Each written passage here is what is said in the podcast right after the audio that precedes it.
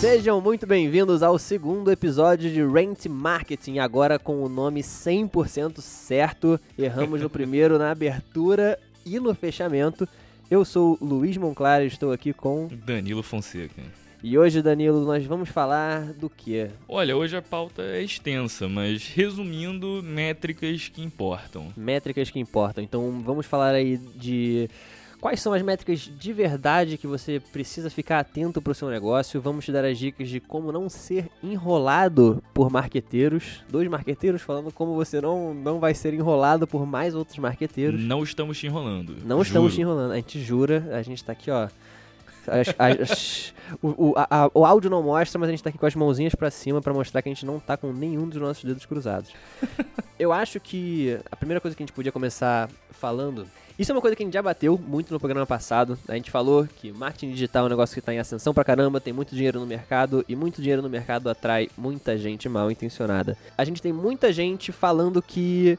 achando que sabe do que fala e enganando muita gente por aí. É porque também a barreira de entrada é muito baixa. Para você começar a fazer testes com marketing digital, você precisa de 10, 20, 30 reais e uma conta no Facebook, uma conta no Google, qualquer coisa assim, entendeu? Eu acho que a primeira, a primeira malandragem que você vai ver por aí é, é quando você não tem números grandes, números absolutos grandes, e as pessoas convertem tudo em porcentagem. Você quer falar um pouquinho disso, Danilo? Porque é um bait muito simples de ser explorado. Quando você não tem um mercado é, enorme e você quer impactar as pessoas para vender, você usa a técnica de usar porcentagem. Então, se você quer vender o seu negócio, falar que seu negócio está em franca expansão, você tem 5 clientes, se você foi para 10, você dobrou o seu negócio. Você coloca isso em porcentagem, fica um número bonito.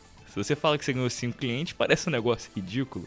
Então, quer dizer assim, você vai para dentro, você vai falar os números absolutos, mas para assessoria você vai passar a sua, a sua porcentagem. Precisamente. Isso, isso é complicado porque é um meio de enrolação e é uma, uma metodologia de venda também, né?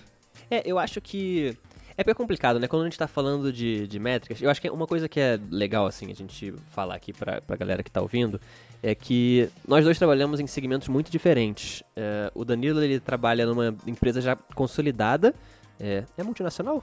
É multinacional. E eu trabalho prestando serviço para uma startup. E, e aí, os pontos de vista hoje que a gente vai passar aqui, eles são, eles são muito diferentes.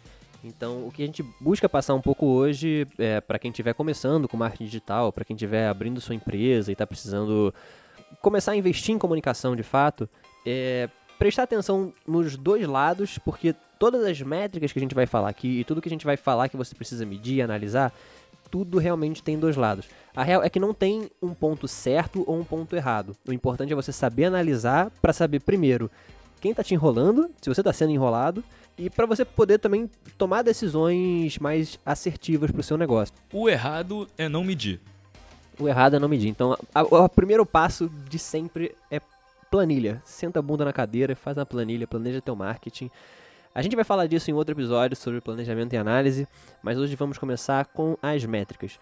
E você falou uma coisa, uma coisa interessante, Danilo, que foi sobre para onde você mostra né, as, suas, as suas métricas. Então, assim, não é que seja errado você você falar em porcentagem quando seus números são pequenos. É, tem, uma, tem uma coisa que assim, é muito, eu vou falar um papinho, muito papinho de empreendedor agora, hein? se prepara, se prepara. Tem o tal do fake it until you make it. Quando você trabalha com, com comunicação, você não tem como escapar de, de também fazer um trabalho um pouco de aparência. Principalmente pequenas empresas, então como a competição é muito grande em, em rede social, e é...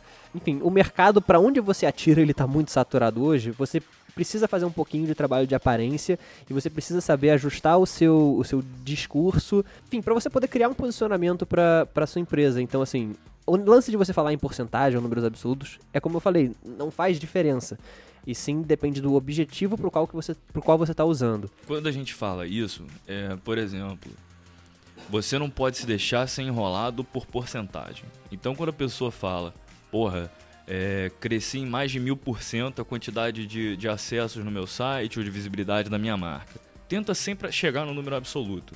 Tá? Esse é o primordial. Você buscar, não cair na fake news.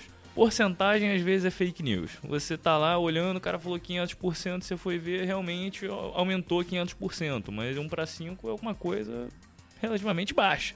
Então sempre tenha cuidado com o, a porcentagem. Sempre tenta chegar no número absoluto. Um dos maiores cuidados que tem que tomar com porcentagem é quando você vai fazer benchmarking, por exemplo. Uh, existe um grande player aí que vende uma grande ferramenta de, de marketing é, que ele adora apresentar benchmarkings para você para poder te convencer a fazer a contratação da plataforma deles. E eles falam muito sobre como a estratégia XYZ aumentou em tantos por cento os números de conversão, ou então a quantidade de leads adquiridos, ou a quantidade de visitas. E aí isso volta muito no que, no que eu e Danilo falamos, que é muito sobre argumento de vendas. Então, assim, quando você estiver vendendo, porcentagem vai ser muito, muito utilizada, então você pode ficar ligado aonde aparecer, porque eu diria que 80% das vezes alguém está tentando mascarar um número para ficar bonito, ficar bonito na página inicial. E quando a gente está falando de, de marketing digital, eu acho que a primeira coisa que as pessoas pensam é redes sociais. E principalmente, principalmente Instagram. Uh, e eu acho que o maior discurso que a gente tem que tomar cuidado são com o que a gente chama de métricas de vaidade. Explica um pouquinho aí pra gente o que são métricas de vaidade, Danilo. Métricas de vaidade são aquelas métricas que você olha, elas parecem muito bonitas quando você está fazendo as métricas crescerem, mas no fim das contas elas não revertem, não traduzem-se em lucro. O que é o que você quer realmente fazer na sua empresa. O que importa, a menos que você seja uma startup que tem um investidor muito forte por trás, você quer ganhar dinheiro na sua, na sua empresa. Você diria que o próprio mercado assim, de, de marketing digital é, é, um, é um mercado muito de, de aparências? Eu tenho certeza que sim. É, a, gente, a gente trabalha para mostrar mais do que às vezes a gente está fazendo, ou mais do que, do que a gente é, porque é aquilo que você falou, fake it till you make it, né? Então, às vezes, assim, é... aumenta, mas não inventa, tá? Então, nunca fala que você está fazendo o que você não está fazendo. Você pode falar de uma maneira mais rebuscada, usar a porcentagem é uma forma mais bonita de você, de você mostrar seu, seus números, seus avanços, mas, por favor, não inventem. Mentir é feio.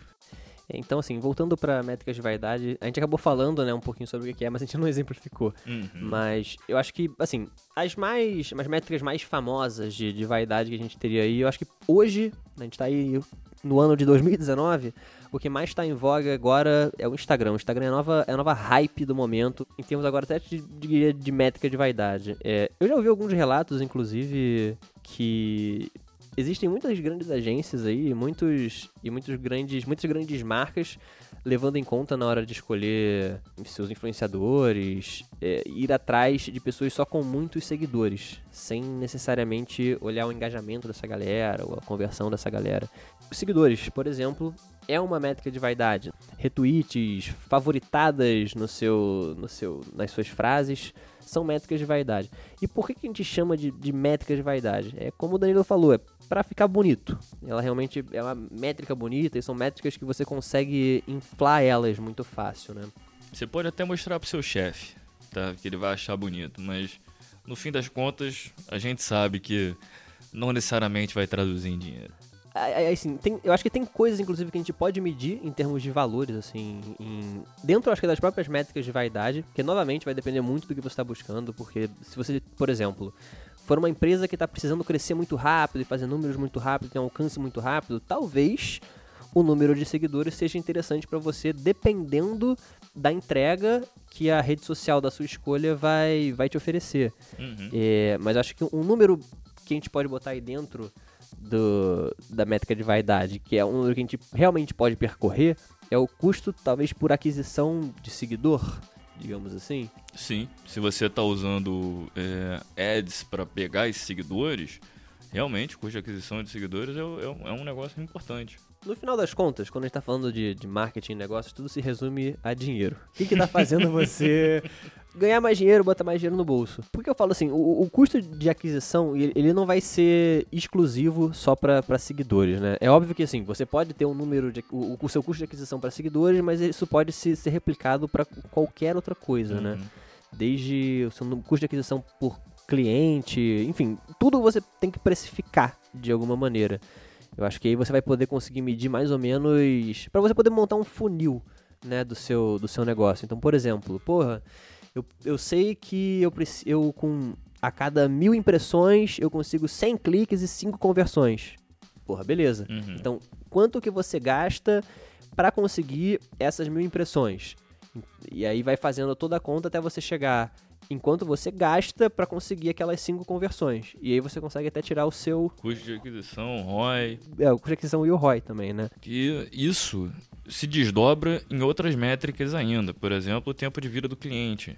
Então, quando você tem o custo de aquisição e você tem o tempo de vida do cliente, você sabe quanto esse cliente vai gerar para você enquanto ele permanecer na sua carteira de clientes. E aí você vai ver se seu custo de aquisição está alto ou baixo. Porque se você gasta muito para adquirir um cliente que fica pouco tempo na sua carteira e não converte, ou seja, se tiver um modelo freemium, você não necessariamente está se pagando. Então você pode ter um custo de aquisição baixo, mas o tempo de vida médio do cliente, junto com o quanto ele te daria de lucro, não compensa o custo de aquisição. Então você tem que rever suas métricas de investimento em aquisição de cliente. Mas isso fica um pouco mais complicado, a gente está aqui para para falar. Não, mas acho que deu, deu para ficar bem claro, porque eu acho que quando a gente está falando de, de aquisição de clientes e de aumentar números, a gente está falando de eu acho que a lógica ela é muito parecida com um investimento, uhum. de fato. Imagina que o seu que o seu cliente ele funciona como se fosse uma empresa. Então, assim, se a gente for transportar o seu, o seu cliente para essa lógica de empresa, vamos supor é, que você está abrindo uma padaria e você tem 10 mil reais para investir nessa padaria, seu custo inicial é de 10 mil reais para deixar tudo bonitinho tudo funcionando. É, você precisa saber qual é o momento que essa padaria vai começar a te dar retorno e você vai ter que calcular, botar nessa conta aí os 10 mil que você gastou. Então, para você ter o seu break-even uhum. e depois do quanto que ele vai começar a te, te gerar de receita de alguma forma. Então, eu acho que é mais ou menos esse, esse cálculo que você faz com cada um dos seus clientes. Você precifica, uhum. é, assim, o seu custo total e quanto qual, qual, o tamanho do esforço de comunicação em termos de homem-hora. Uhum. Também é importante botar, botar na conta aí quanto que está custando o seu pessoal. Quanto que você está precisando comprar de mídia e quanto que você precisa para fazer esse cliente, esse cara virar um cliente de fato e depois ainda fazer a conta do quanto de dinheiro que ele está gerando, uhum. de retorno que ele está gerando para poder se pagar. Imagina, por exemplo, que você venda blusas na internet. E aí você fez o ad, você gastou 50 reais por conversão, ou seja, 50 reais para o cliente olhar um anúncio, clicar, entrar no seu site e comprar a blusa. Mas o valor da sua blusa é 50 reais. Você está perdendo dinheiro com esse cliente. É um cliente que você não quer que compre no seu site, porque você ainda tem que pagar imposto em cima desse produto que você tem. Se você paga imposto, né? Por favor, pague imposto. não, não soneguem, crianças. Enfim. E aí você tem que olhar melhor o seu custo de aquisição por cliente. Você tem que começar a diminuir o preço que você paga para o cara entrar no seu site e comprar. Então reveja seu funil. É, então eu acho que aí vai. E aí vão, vão entrar diferentes, diferentes estratégias de como você pode fazer esse custo diminuir. Então você vai cortar em pessoal, você vai cortar é, em, em, estrutura, enfim, qual vai ser. Qual vai ser a economia que você vai fazer nesse, nesse teu nessa tua máquina que você montou aí para vender para vender blusas, que vai fazer esse cara valer a pena, ou se vale talvez valha mais a pena procurar por um cliente que vai te gerar um ticket maior, uhum. por exemplo. Não, não, não fazer ads para produtos de baixo, de baixo valor. Eu acho que também uma das porque você falou um pouco da loja de blusa, e aí eu acabo lembrando muito do, do exemplo da, da empresa para qual presta serviço. É, e uma das, uma das milhões de formas da gente medir o sucesso ou não de uma campanha também é pelo CPC. Então, assim, o CPC nada mais é do que o custo por clique, que é quanto que você está pagando para cada pessoa clicar no seu site. E essa é uma das, é, esse é, é, uma das, é um dos custos que vai entrar aí no seu, no seu custo de aquisição. Eu acho que aí é importante também voltar aí pro lance da planilha. A gente não fala planilha de fazer planilha de sacanagem, assim. é, porque no final das contas, a planilha vai ser a sua melhor amiga, assim. É, então, quanto mais tempo você está trabalhando em cima de, de, um produto, mais histórico sobre ele você vai ter e você vai poder analisar voltando no tempo. E você vai poder descobrir também, por exemplo, uma das coisas que, que a gente faz também no, no, no final de um período é descobrir qual foi o CPC médio de tudo que a gente fez. E a gente consegue saber mais ou menos a flutuação quando a gente joga isso para o passado e dá para projetar também pro, pro futuro. E aí a gente consegue tirar alguns dados legais, assim como, por exemplo, uma certa sazonalidade de, de CPC. Exatamente. Por exemplo. Então, aqui no Brasil, por exemplo, a gente tem aí.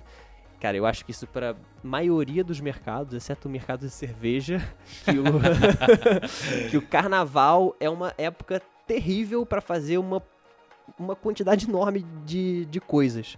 É, e aí a gente sabe, por exemplo, que é muito mais caro a gente anunciar no, no carnaval, Uhum. por exemplo. É, então a gente sabe que essa, esse é um momento que a gente pode segurar um pouco mais a grana, talvez para tipo, jogar aquele mesma verba, aquela mesma verba que a gente usa em fevereiro, talvez em março, por exemplo.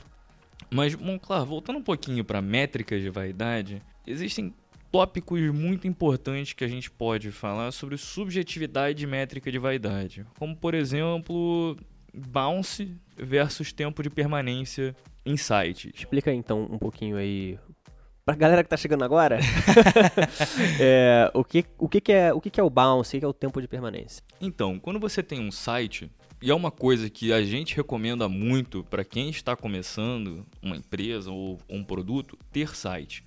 Porque quanto maior o tempo de site, o, o tempo de existência de site é importante para o Google. Tá? Isso, te dá, isso dá credibilidade frente ao algoritmo do Google.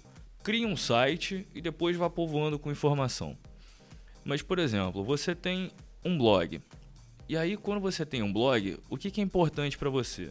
Algumas pessoas podem falar que bounce é uma métrica que importa muito, algumas pessoas podem falar que não importa muito. Para um blog, trabalhando topo de funil, o bounce não é uma métrica que importa tanto. Por quê? Porque você está ali para educar o seu cliente em relação ao seu produto, em relação ao que você faz, ou para instruí-lo de como usar o seu produto. Se a pessoa entra lá, ela buscou o seu produto no, no Google, ou buscou sobre o seu produto, e você está bem ranqueado no Google, ele entrou, leu o seu artigo e foi embora. Ele teve um ponto de contato com a sua marca.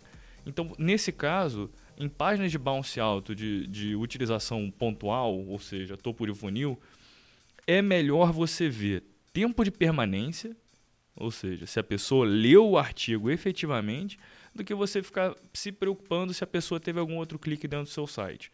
Acho que é sempre legal a gente tentar trazer também isso para outras mídias, por exemplo.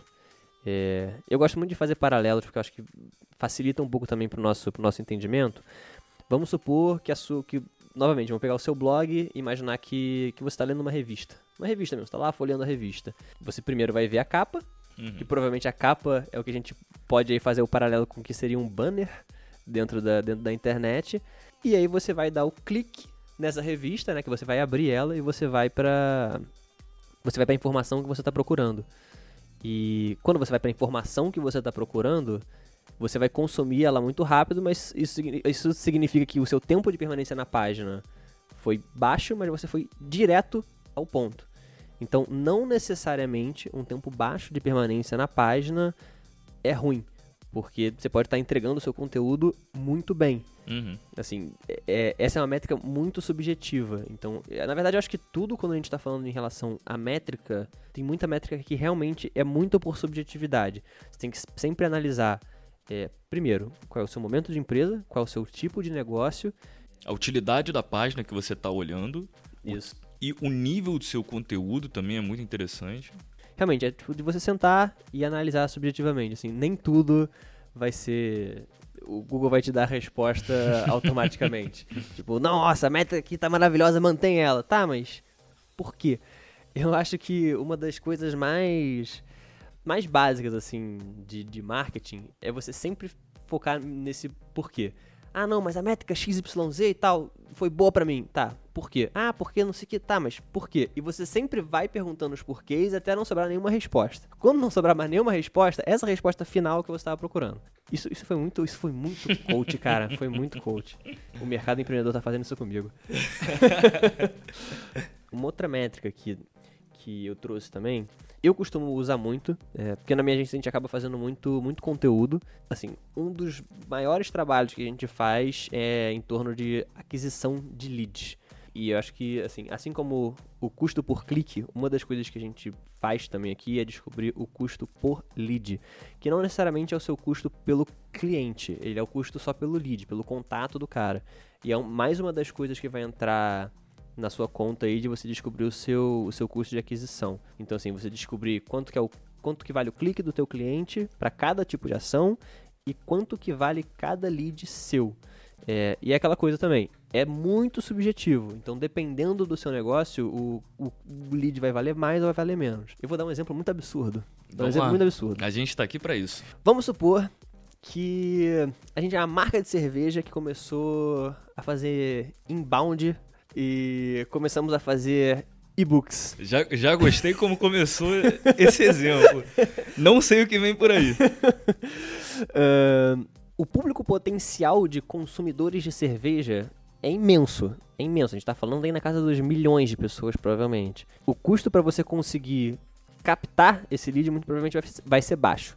Mas agora vamos supor que você vende alguma coisa muito específica. Você vende para indústria, por exemplo. Você está vendendo aí maquinário para petroleiras. Eu nem sei, eu nem sei que tipo de maquinário você usa na, na- na petroleira, assim. é, na- vamos supor que você está montando aí, está querendo vender brocas de escavação para, sei lá, Petrobras, por exemplo. Você deve estar falando que seu público potencial tá muito provavelmente na casa das centenas de pessoas no mundo inteiro. Então, o seu custo por lead ele vai ser, vai ser altíssimo. É, primeiro, porque você vai ter que ter um esforço de comunicação gigantesco para conseguir achar essas pessoas. E o esforço que eu digo assim, não só o esforço financeiro, mas o esforço assim de homem-horas mesmo. Uhum. Então, assim, porque você não sabe onde. Quer dizer, você sabe onde estão essas pessoas, mas o caminho pra chegar nelas é muito mais caro. Então, provavelmente você vai ter que comprar mídia no LinkedIn. O LinkedIn é uma mídia muito mais cara.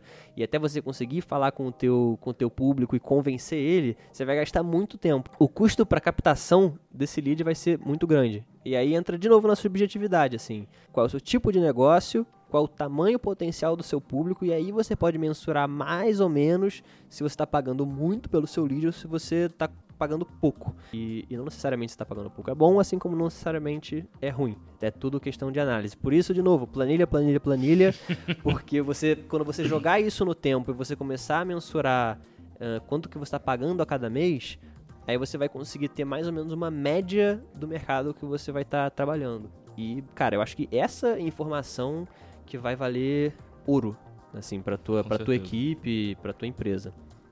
Hum, E mais uma, mais uma métrica também que eu acabo olhando, assim, muito... Assim, no, no mercado de, de startup, como a gente tá falando de produtos digitais, uma, uma métrica que a gente tem que ficar de olho é o CTR, que no meu inglês CA aqui é o Click-Through Rate, que não existe uma tradução, então no mercado a gente acaba usando o CTR mesmo, é, que nada mais é o número de cliques de fato que o seu anúncio teve sobre o número de visualizações. É, e é importante, porque você tem que botar o número de cliques totais em cima do número de visualizações totais. E as visualizações, elas às vezes podem estar com outros nomes, como impressões, por exemplo. Então, cliques totais sobre número de visualizações ou impressões. E não só nos seus anúncios. O Google, dentro do Search Console dele, ele também tem a métrica de CTR para mostrar quantas pessoas viram o, o, sua, o seu nome, o seu link no SERP e clicaram. Explica aí o que que é o SERP. O SERP é a página de resultados do sistema de busca. Então, quando você digita algum, algum termo no Google, ele abre os resultados. Esse é o SERP, a sua posição no SERP determina muitas vezes o seu CTR. Então, o primeiro lugar tem um CTR muito maior que o segundo e que o décimo. Então, mas aí na, na segunda página, o primeiro lugar tem um CTR muito baixo, mas muito maior do que o, se- o, o vigésimo. E assim por diante. Se você está depois da quinta página do Google, esquece. Você não, você não, existe. Eu, eu tinha um professor que falava que o melhor lugar para você esconder um corpo é na segunda página do Google. e o CTR, é, em, em geral, assim, ele vai ser uma, uma métrica muito importante quando a gente está falando de Google, principalmente. Não que a gente não use isso para outros canais digitais, mas no Google ele vai ser muito importante. E por que que ele vai ser muito importante? Porque ele vai te dizer é, se o seu anúncio é relevante ou não para o teu cliente. Esse, de fato, ele não tem muita subjetividade. Você precisa buscar um número alto. Vamos supor que você é um marqueteiro sacana e você tá aí num, num mercado muito, muito concorrido. E aí você, você na sua malandragem, comprou as palavras do seu concorrente. Porra, você começou a ficar muito bem classificado, tá aparecendo em primeiro lugar nas, no patrocinado, tá desbancando todo mundo, a sua verba é maravilhosa, só que o seu CTR tá sendo muito baixo. Então você tá ali roubando a posição do seu, do seu concorrente mas o seu cliente não tá clicando. Ele tá vendo, mas não tá clicando. Então, assim, você tá comprando é, para estar bem posicionado, só que não tá adiantando nada você tá ali. Então você muito provavelmente tá jogando dinheiro fora. Então, assim, fica ligado no CTR é, de cada palavra que você está comprando no Google para você acabar não, não gastando mais dinheiro do que você precisa só por vaidade. Fazendo um pequeno adendo, falando sobre comprar o nome do seu concorrente como palavra-chave no Google, existe um, um cuidado que você tem que tomar. Se for um mercado onde a probabilidade do cliente mudar de, de marca, de marca, de empresa que fornece o, o serviço para ele. Por exemplo, não se consegue dar um exemplo assim de um produto, um produto que é muito difícil você trocar de marca. Mercado de tinta, souvenir. Ok. Assim, você gosta da tinta, você está acostumado a trabalhar com ela. Um pintor. É, é muito difícil o cara trocar a tinta que ele está acostumado a trabalhar há 20, 30 anos. Então, o trabalho de você educar seu cliente no mercado muito tradicional, com players tradicionais, vai ser muito complicado. Então, você simplesmente investir na, no, no nome dele é uma estratégia extremamente arriscada. Minha sugestão é trabalha muito mais na cauda longa das palavras-chave, né? porque quando você trabalha na cauda longa você está trabalhando com clientes que não estão muito decididos ainda de que marca vão usar. Então você está pegando um, um público mais novo e aí você está trabalhando na renovação de público dentro do, do, setor que você trabalha. E como acaba sendo um produto que vai ter um público muito mais fiel, pode ser aí que seu lifetime value vai acabar sendo relativamente alto. Exatamente. E aí, falando um pouco também do CTR, a gente tem o CTR por pago e o CTR por orgânico. E aí, o CTR por pago, você está vendo a efetividade da sua ação. E quando você está trabalhando no orgânico, você está trabalhando com otimização de página o que os jovens hoje chamam de SEO. os jovens estão chamando. Exatamente. Então esses gurus digital aí ficam falando de SEO hoje em dia e não sabem o que estão falando. E para ser bem sincero, ninguém sabe o que está falando. Mas isso dá um outro programa. É, SEO aí dá, dá um, é um caso à parte. É óbvio que no CTR você sempre vai, vai buscar um número alto, mas o que você tem que ter em mente aí é tomar cuidado quando o seu CTR estiver caindo, se você estiver comprando as palavras erradas para você acabar não jogando dinheiro fora.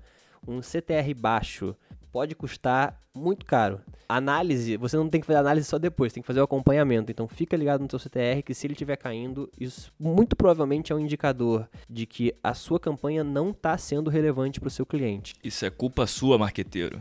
Mas eu acabo também usando nas campanhas que, que eu crio para os meus clientes. É, o CTR é uma coisa que eu uso também para rede social. É, eu, não, eu não uso só o CTR para sistema de buscas, então essa é uma métrica também que eu utilizo uh, em rede social, basicamente para medir relevância dos, dos meus anúncios. E até para saber se eu estou oferecendo um conteúdo de qualidade para o cliente. Então, assim, pô, se o meu banner foi chamativo o suficiente para o cara clicar, então eu sei que aquilo ali tem alguma relevância para o cliente. Se você está trabalhando com conteúdo, principalmente, o CTR em redes sociais, vai ser importantíssimo. E aí também entra um pouco no que o, no que o Danilo falou, que você vai ter o seu CTR de pago e o seu CTR de orgânico em rede social também. Essa é uma métrica que você tem que ter assim para tudo que você estiver fazendo. Tira a média também do mês do seu CTR, faz acompanhamento disso assim macro e vai recortando também para o micro, porque se você estiver mexendo com conteúdo, essa é uma métrica que vai guiar você pra caramba. Mas eu acho que no final das contas, assim, quando a gente está falando de métricas, vou voltar novamente lá o que eu falei no, no início, é que você precisa prestar atenção em qual é o momento da sua empresa. Se você está começando um negócio agora, você começou por uma semana atrás, talvez a métrica de vaidade seja algo que vá fazer bastante sentido você, você correr atrás. Se você já é uma empresa consolidada, poxa, talvez o número de seguidores do seu Instagram não seja a melhor coisa para você procurar agora. Perfeito. Mas novamente, vai depender muito de cada estágio que você tá e qual é o seu tipo de mercado. Então, porra, se você. Se você é um influenciador, por exemplo, então, cara, talvez aí a métrica de vaidade novamente vale, vale a pena você, você correr atrás.